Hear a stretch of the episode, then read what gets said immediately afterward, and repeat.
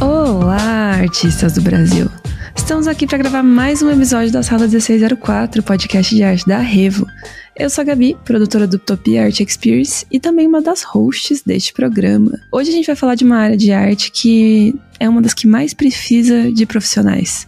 Justamente porque é uma das áreas mais técnicas e artistas tendem a torcer o nariz para as coisas técnicas, né? conheço vocês. Até que a arte anda do ladinho de todas as outras áreas de produção, mas é bem possível que você não saiba quase nada sobre ela.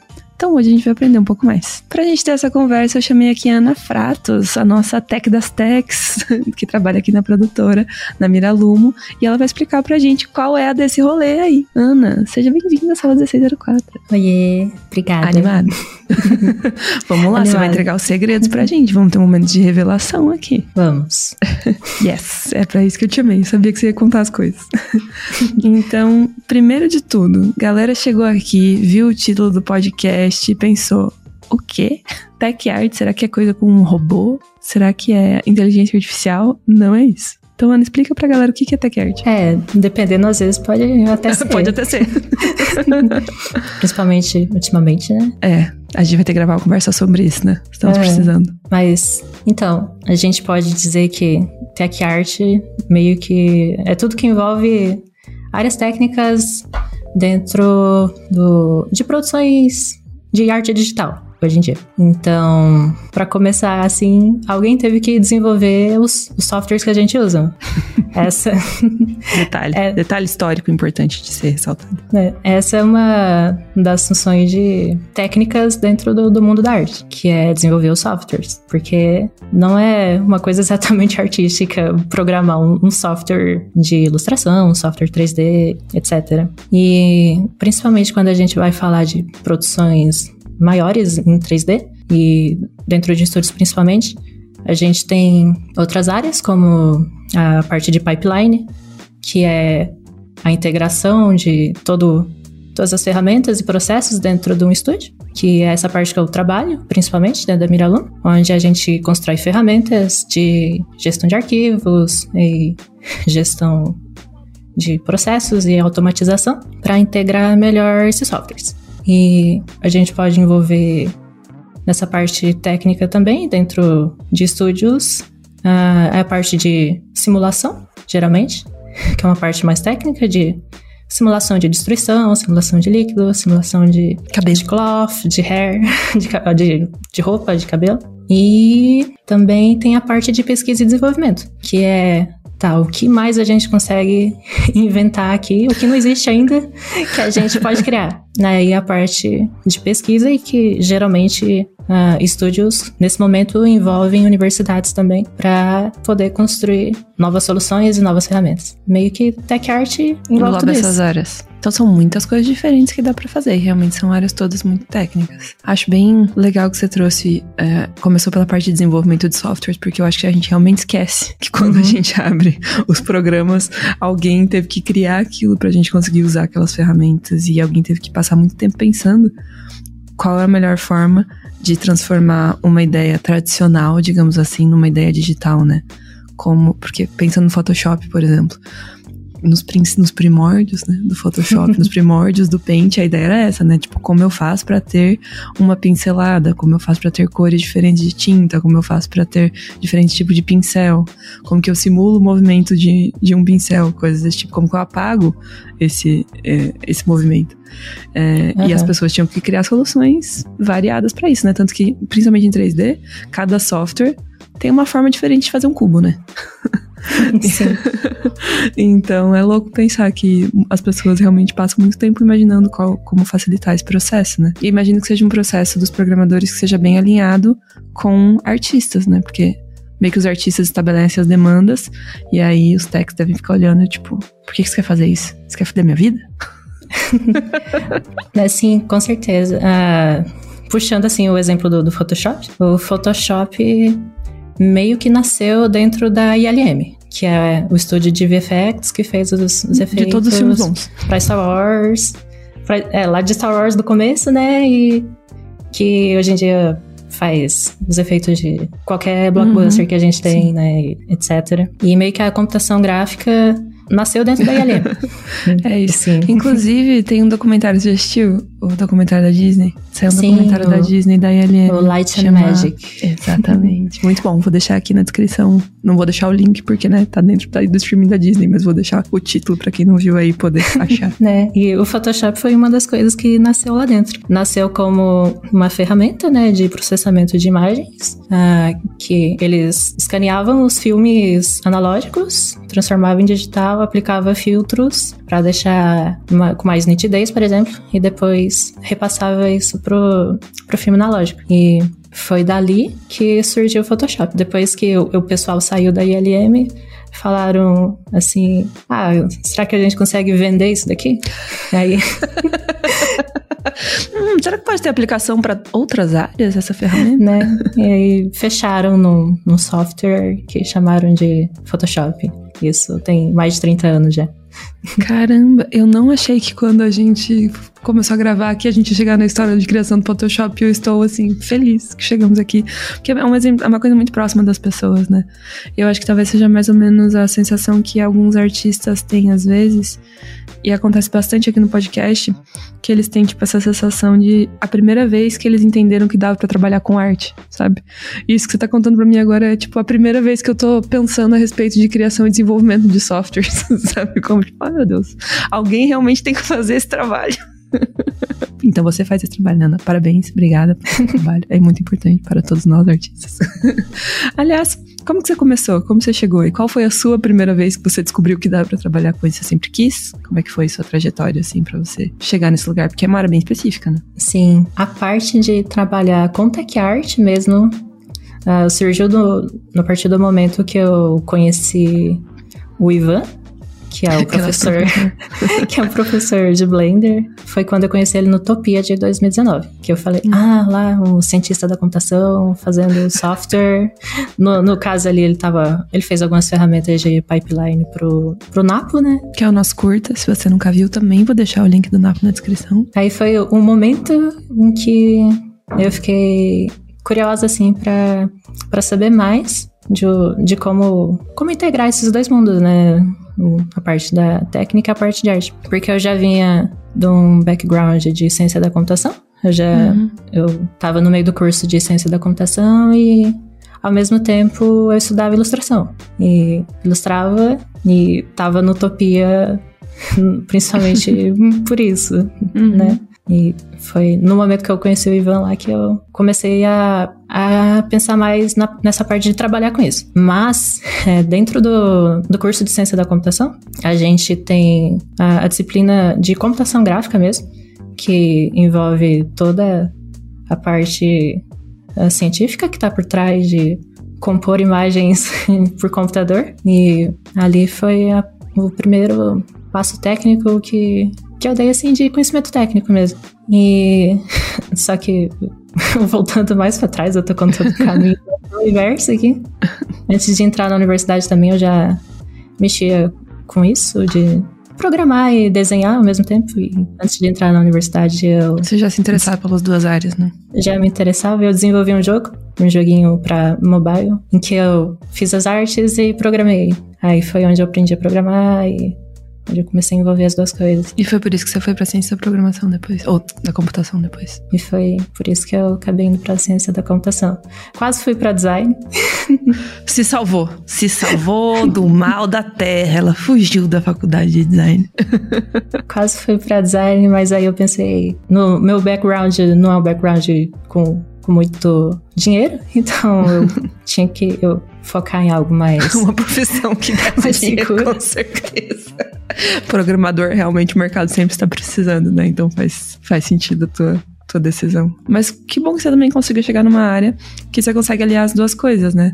Você não precisou, tipo, ir só para uma coisa estritamente técnica de programação. Você ainda tem bastante arte no seu dia a dia, tanto que você trabalha para uma produtora de animação, né? Então seu trabalho está diretamente ligado com arte, não é puramente técnico. Sim, no, no fim do dia ali, no fim das contas, o, o resultado ainda é uma animação no uhum. que a gente faz, né? Sim. Em que as ferramentas geram ali. Ah, principalmente quando a gente fala de, de soluções mais visuais. por exemplo, um shader ou algo de estilização assim, é, quando a gente trabalha com imagem diretamente, que é uma das coisas que eu tô trabalhando agora também, em que o resultado, a saída do, do que eu tô desenvolvendo já é uma imagem, então eu tô trabalhando com visual também, a parte artística. Maravilhoso, é incrível. Por que, que você acha que tem uma barreira tão grande para as pessoas chegarem nessa parte técnica, assim? É a parte do conhecimento matemático, físico? É difícil aprender, demora muito tempo? O que, que você acha que faz com que as pessoas geralmente ou nem considerem isso, ou não, não se interessem por essa área, ou tem pouca gente trabalhando? Eu acho que uh, o pessoal não conhece tanto, né? No, no geral, que não. por exemplo, assim, na, a minha posição, que eu trabalho, minha profissão, chama Pipeline Developer. Uhum. É, é uma profissão que só pessoas de dentro de estúdios sabem que existem. né? No, pro, se eu falo isso pro. que eu sou pipeline developer, para um pessoal de ilustração, no geral, assim, trabalha com freela principalmente, a pessoa nem vai saber o que é. Mas aí se eu, se eu converso com alguém de dentro de um, de um estúdio, por exemplo, a Marcela da, da Beta, tava conversando com ela no Utopia, uh, aí você fala de pipeline, assim, é uma coisa comum do, de quem tá dentro de estúdio. Mas é algo que até hoje tá preso dentro de estúdios, nasceu dentro de estúdios. E ainda e tá até limitado hoje, aos estúdios. Ainda é limitado aos estúdios, então meio que não é uma coisa que saiu da bolha uhum. do, dos estúdios, assim, o pessoal não, não conhece tanto. E eu, o nome também, tipo, Tech Art e direção técnica, esse tipo de coisa. Dá uma afastada, né? O nome dá uma assustada, mas eu acho assim que não, não tem nada, nada demais. E muitas pessoas que trabalham nessa área muitas vezes nem são de. É, nem tem formação prévia de, de algo técnico, de uma área de, de matemática e tal. Uh, muitas vezes são pessoas que trabalham em, numa posição mais padrão, assim, dentro de estúdios, que começam a, a programar para automatizar alguma coisa e acabam migrando por esse caminho, assim. E depois disso se especializam, né? Foi esse o, o exemplo do Ivan, uhum. que ele, apesar dele ter vindo de uma área técnica, que ele veio de uh, de engenharia civil, mas ele trabalhava com, com VFX principalmente. E foi depois de estar tá trabalhando na área e começar a desenvolver coisas para ele que ele foi é, ter uma formação mesmo em ciência da computação, né, para aprofundar isso. É, aí, ó, tem esperança para todos nós, então. Não é uma coisa que eu preciso largar tudo que eu tô fazendo agora e conversar do nada uma faculdade de ciência da computação. Sim. né? Tá. É, não, que bom, porque, né? É o que eu disse. Geralmente, artista, você fala pra ele, faça uma conta de divisão. A pessoa já pega uma calculadora, entendeu? Já não, já não quer. Já torce a cara, já, já fica chateado, né? A gente tem, quando começa, eu vejo, tipo, pelas quarentenas de Blender que a gente faz, que a gente tem muitos alunos novos, né? pessoas abrindo software pela primeira vez e começa a aparecer uns pequenos números assim, sabe? Umas medidas assim, coisa pouca. Antes de chegar em, em notes, antes de chegar em nada disso, assim, as pessoas já ficam tipo, ah, não, ah, não, não vou usar o teclado numérico pra quê? Por que você tá fazendo isso comigo? Todo mundo já fica com medo. Acho que é trauma da infância, das aulas de matemática da tia Márcia. Né, o, o ensino de matemática e coisas técnicas no geral no Brasil não, não é muito agradável, né? É, ninguém. Se você teve uma experiência boa estudando matemática no ensino fundamental e médio, por favor, deixa aqui nos comentários, a gente quer saber onde você estudou. Poder botar nossos filhos nessas escolas também. E nem na universidade, né? Pra quem. Nossa, muito menos na universidade. Superior. É, acho que mais triste ainda na universidade. Piorou, uhum. tava ruim, parece que piorou. Dentro dos estudos, você falou que você é pipeline developer, né? Dentro dos estudos em geral, de animação, como a Miragumo, quais outras áreas que você vê que são bastante comuns, assim, que as pessoas trabalham com tech? Você chegou a mencionar, por exemplo, simulação de água, simulação de tecido, simulação de cabelo. É, em que nível, por exemplo, um episódio de série precisa ter simulação? Tudo é testado? É testado uma vez para a série inteira? É para cada cena? Como é que funciona isso? Depende. Nesse caso, assim, de ah, vai ter simulação ou não. A primeira coisa. Né, não, a segunda coisa seria tipo o estilo. Uhum. o estilo do da animação, porque a primeira coisa seria o orçamento, na verdade. se, se tem tempo e dinheiro suficiente para fazer isso ou não. Mas uhum, aí a segunda simulação. coisa, né? Aí a segunda, porque leva tempo para simular. Uhum. É uma coisa que despende tempo de processamento, literalmente. Uhum. Mas aí a segunda coisa é o estilo, que é, tá, isso vai ser simulado em 3D, ou fica mais legal se for feito em 2D, por exemplo, que, é, que tem muito no, no, no Arcane do, da Fortiche, né? Que todos os efeitos são feitos em 2D. Ou então se não vai ter simulação. Tipo, não precisa ter simulação de cabelo, vai ser só a geometria e não precisa. Tem. Primeiro, é isso que faz decidir se, tá, se vai ter se ou, vai não. ou não. Além da parte de, de pipeline, né? Tem ah, essa parte de character effects, que é simulações envolvendo personagens, e environment effects, que são simulações de, de props e do, de ambiente mesmo. E por que, por que, que é uma área mais técnica, assim? É porque quando você envolve simulações, geralmente no que você tem que configurar lá na simulação são termos científicos, que, sei lá, uma simulação de líquido, você tem tensão superficial da água, densidade da, já fiquei do líquido. Aí, viscosidade, já sabe. Viscosidade. Aí, o papel da, de uma pessoa mais técnica ali é, é simplesmente ela tentar entender o que esses nomes significam. Traduzir isso. É, e colocar o número certo ali para fazer a simulação. Ficar do jeito que o diretor de arte imagina, né? Eu Sim. acho isso muito, muito legal, assim, no documentário que a gente tá comentando, Light and Magic. Acho que no primeiro episódio já, já tem, ou no segundo, tem uma entrevista com Spielberg. E ele chega assim e fala. Tem George Lucas também, esse documentário é muito bom. Mas ele chega e fala assim: eu tinha as ideias, e aí eu chegava numa salinha de artistas da ILM e falava, eu preciso que vocês façam isso. E os caras literalmente criavam as paradas do nada, assim. Tipo, construíam o que eles precisavam. Desde ferramentas digitais até ferramentas físicas mesmo, assim, né? Criar pequenos estúdios para criar explosões, pá, e tal, assim. Como é que aquilo ia ficar na tela, e onde que cortava, de onde que filmava. Se era em escala tamanho real, se era em miniatura. Todas essas coisas, assim. Pra eles conseguirem ter o efeito que eles queriam na câmera, né? Então, uhum. é muito uma demanda artística que chega para vocês. É tipo, resolve. É, basicamente, que é. Acontece muito dentro do estúdio, assim. A gente consegue fazer isso? Na minha cabeça tá ótimo, mas é possível tecnicamente executar isso? É, e sempre é um desafio, eu imagino. Da parte de desenvolvimento de softwares também, às vezes eu vejo o Gus falando algumas coisas do tipo, nossa, se a Ana não tivesse feito aquilo, eu não sei como a gente teria conseguido resolver.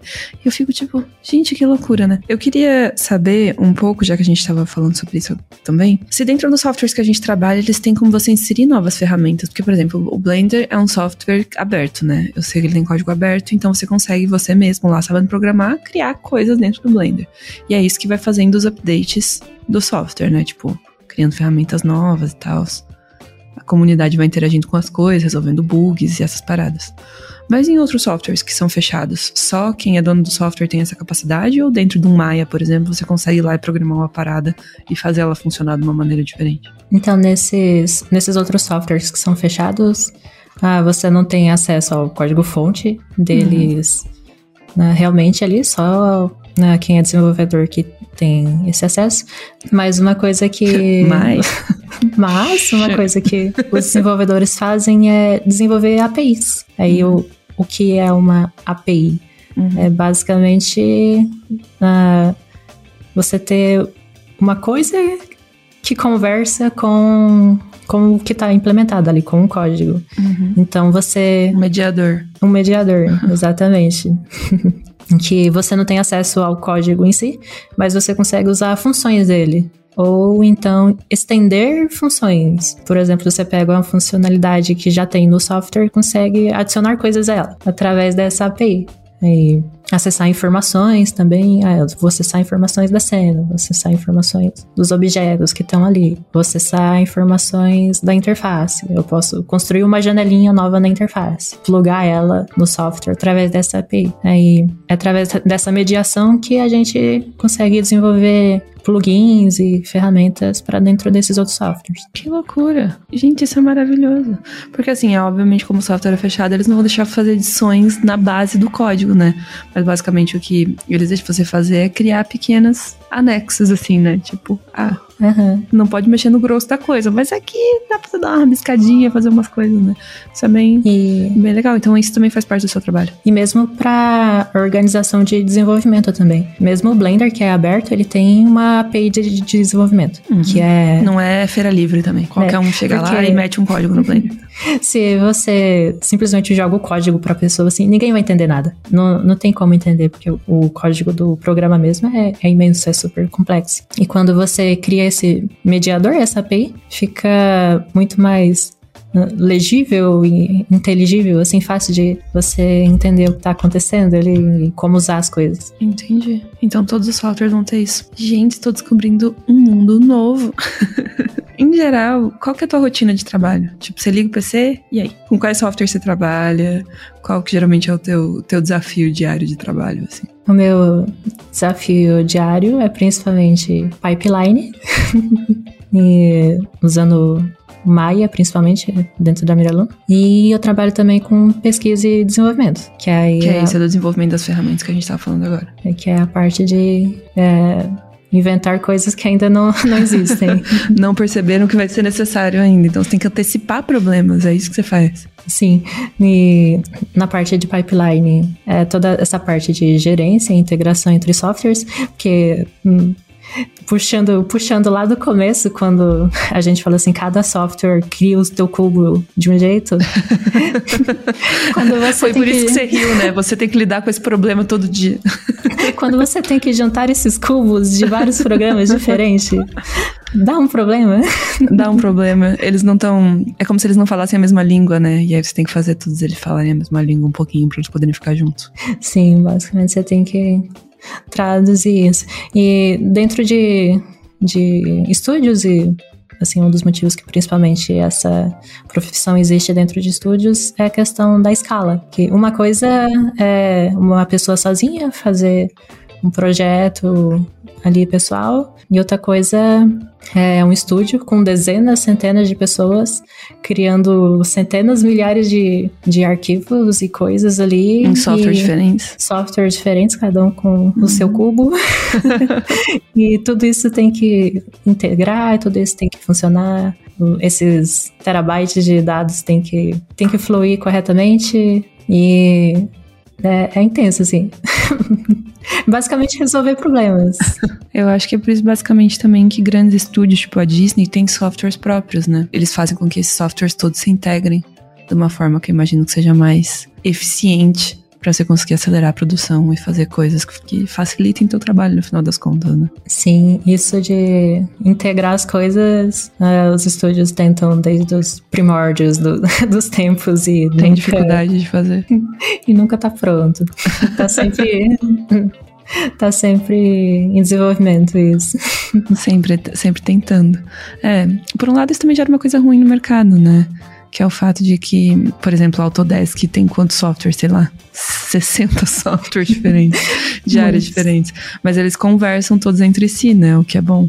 Mas ao mesmo tempo, nem todos os softwares da Autodesk são os melhores softwares nas áreas em que eles existem. Então aí você gera outro problema. Mas enfim, temos aí os tech arts para nos salvar e fazer as coisas funcionarem. Na parte de pesquisa e desenvolvimento, uma coisa que eu tô fazendo agora é, um, é a parte de, de shader. Então, na- a gente fala assim: ah, a gente consegue chegar nesse visual. ah, mais artístico aqui. Ah, a gente tem alguma coisa, alguma ferramenta que já existe que faz isso aqui? Não tem. Então a gente tem que desenvolver isso na mão. Aí é uma das coisas que eu tô fazendo, assim, também. Caramba, sério. Isso é muito louco, galera. muito louco essa possibilidade de saber que isso existe. Ela trabalha na sala aqui do lado, gente, da minha, que loucura. Vou ficar sentada atrás da Ana vendo o que, que ela faz. Fazer um vídeo pra vocês, pra gente conseguir aprender também. É a maior parte do dia olhando para um editor de texto, mexendo código. Colocando barras e colchetes e chavinhas nas coisas e tentando fazer a vida fazer sentido dentro do Maya. Uma coisa também que eu queria te perguntar é sobre mulheres nessa área de trabalho, porque assim. Se quase não existem tech artists de modo geral, porque toda vez que eu falo com a Bianca, né, Nazari da Wildlife, ela é recrutadora lá, que é um estudo de jogos, ela fala, amiga, os techs, né? Como é difícil achar alguém. e é sempre uma demanda muito grande de mercado mesmo, porque é um tipo de profissional que tem que ter um conhecimento artístico e um conhecimento técnico, né? E geralmente as pessoas ficam ou só focadas em uma coisa ou em outra. É difícil que você faça a ponte entre os dois, né? Então é um tipo de profissional bem raro. Sendo assim, já limita bastante a quantidade de pessoas de geral que existem dentro dessa área. Mas a quantidade de mulheres, toda vez que a gente vai, percebe que a gente tá indo pra áreas cada vez mais técnicas, vai tendo cada vez menos mulheres. Isso é muito louco. Tipo, tem muito mais mulheres dentro do Procreate do Photoshop do que dentro do ZBrush já, assim, certo? Pra fazer um, um um pulo do 2D pro 3D. Indo pra Tech Art, então, como é que é isso? É bem raro ver meninas nessa, nessa área também. Eu conheço bem poucas. E, querendo ou não, isso, isso é, é uma questão histórica também, né? Tanto da parte uh, de, de onde surgiu isso, né? De onde surgiu a computação gráfica. Quando eu digo computação gráfica, envolve ilustração digital também, que é de uhum. onde surgiu. De onde surgiu o Photoshop. Sim, né? lá no documentário que a gente já falou aqui várias vezes, tem isso, né? Eles mostram uma foto das primeiras equipes, eu fiquei, tipo, pausei e fiquei olhando assim, tipo, tinha duas mulheres na equipe inteira, assim. Eu fiquei, tipo, é. Sim. já, já não tinham mulheres nesse, nesse início do, do VFX e uhum. dentro do próprio cinema. Uhum. Você já não tinha mulheres, então a computação gráfica nasce do cinema que já era um, já é um ambiente super. Um ambiente dominado por homens diretores, homens produtores, né? Super dominado por homens, e aí você junta com, com outra parte, que é a parte da academia, a parte é, científica, que também é dominada por homens até hoje. Até certa altura, mulheres nem podiam estudar, né? Sim. Na universidade para conseguir ter esse tipo de conhecimento técnico. Aí no, no fim das contas você junta as duas coisas, a parte de cinema, que já não tinha mulheres, e a parte de pesquisa, que também não tinha mulheres. E, e aí você chega numa área que historicamente demorou para que mulheres conseguissem chegar, né? Então fica aqui o nosso apelo para que mais minas se interessem por, por tech art, porque tem muitas oportunidades disponíveis. E aí até hoje tem muito espaço a ser conquistado ainda uhum. pela gente. É, mensagem de incentivo. Mas já que a gente tá falando disso também, explica talvez para quem é, não não conhecia a área e ficou interessado e agora quer saber mais, qual, é, qual formação é possível ter? Precisa de alguma formação específica? Do tipo, ah não, comece estudando isso, ou isso pra gente, para você conseguir desenvolver uma carreira, sabe? Se precisa disso ou não, se tiver uma experiência que você consegue adquirir trabalhando dentro do estúdio, qual que é o requisito mínimo que você precisa ter para ser contratado para uma área dessa, sabe? Dá um overview geral aí, porque quando a gente vai falar de ilustração, por exemplo, a gente sabe, ah, estuda desenho, sabe, vai estudar fundamentos, você tem por onde começar.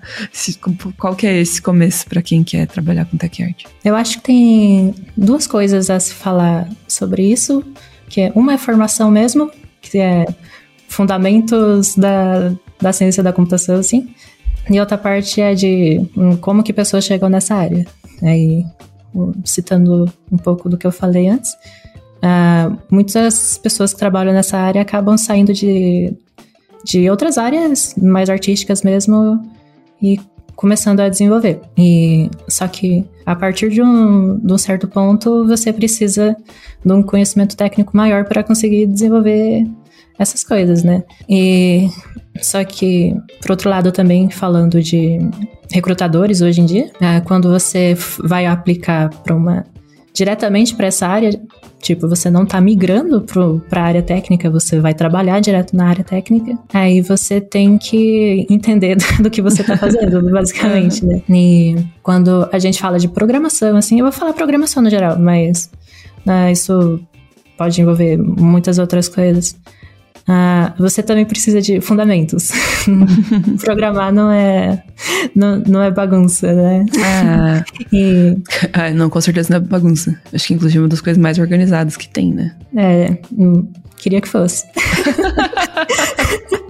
um código limpinho, assim, que dá gosto de ver. É, eu tento. É o que eu tento trazer, assim. Mas quando a gente é, trabalha com outras pessoas, assim, nem sempre isso acontece. Então, o ideal seria estudar linguagens de programação específicas? Ah, falando de programação mesmo, hoje, ah, hoje em dia ainda o curso superior é em uma área de ciência da computação, por exemplo, ele é o que vai preparar mais, porque uh, já é já é uma área do conhecimento que ela tem tradição dentro do dentro do meio acadêmico, então é onde ela é mais é mais ensinada por completo, assim. Você pode aprender né, todas essas coisas por conta, fazendo cursinhos separados, assim, mas ter essa linha que a universidade te leva, que ela leva desde o início e vai por toda a parte mais matemática da, da coisa, assim, na parte de organização de projetos, por exemplo, que é algo que a gente tem dentro do curso de Ciência da Computação também, que é como organizar projetos, como organizar pessoas. Né? Tudo isso te prepara para ser um profissional que entende da área.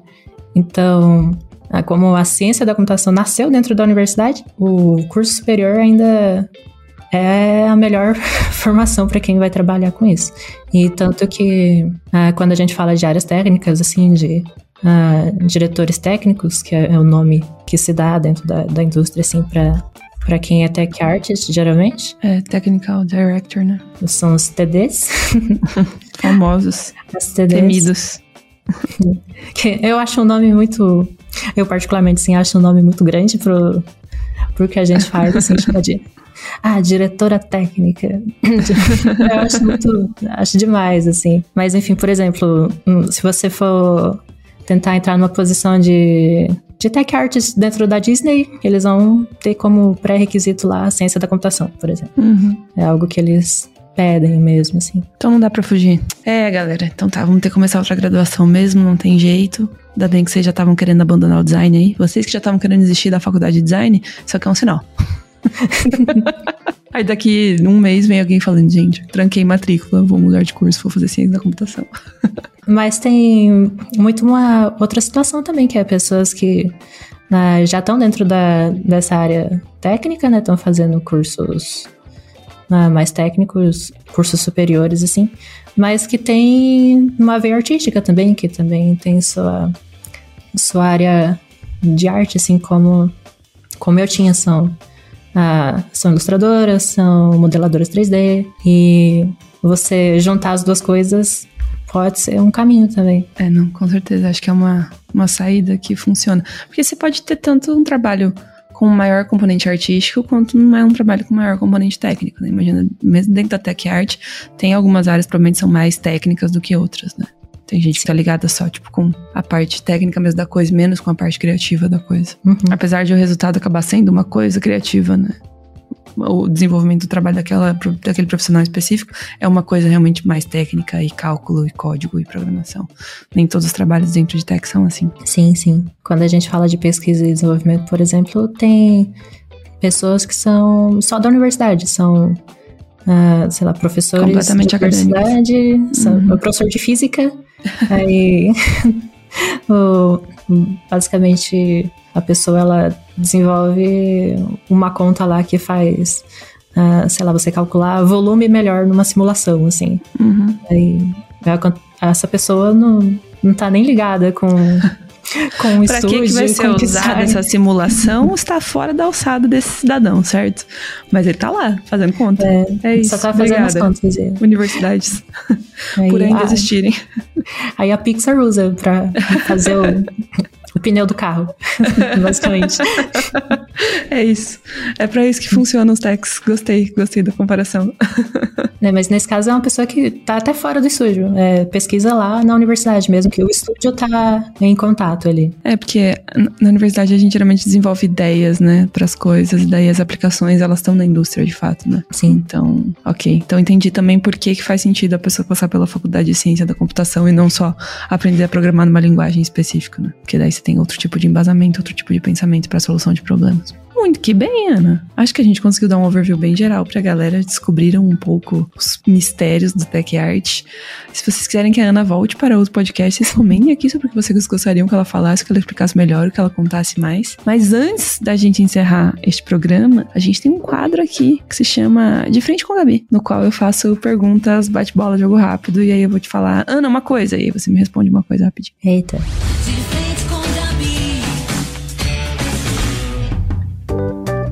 pronto? Não.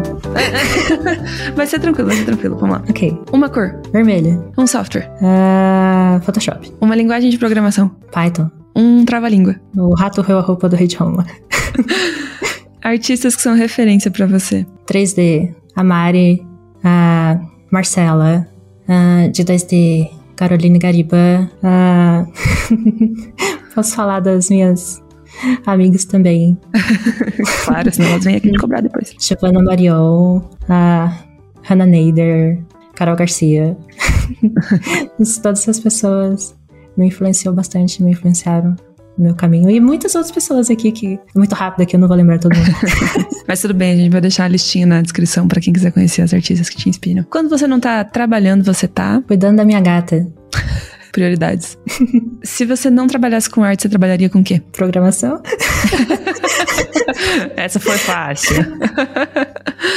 e o que você acha que um artista que quer ser tech não pode deixar de saber? Programar. É isso, básico. Se você quer ser tech, você tem que saber programação. É isso. E com isso, encerramos essa sala 1604. Obrigada, Ana, por ter contado pra gente um pouco desses mistérios e desses segredos dessa área que todo mundo fica tipo, meu Deus, o que é isso? O que eles fazem? O que eles comem? Agora eu acho que a galera conseguiu ter uma noção geral do que é o trabalho de vocês. Espero que você tenha gostado e volta sempre que você quiser. Obrigada. Então é isso, gente. Um beijo e até a próxima sala 1604. Tchau, tchau. Tchau.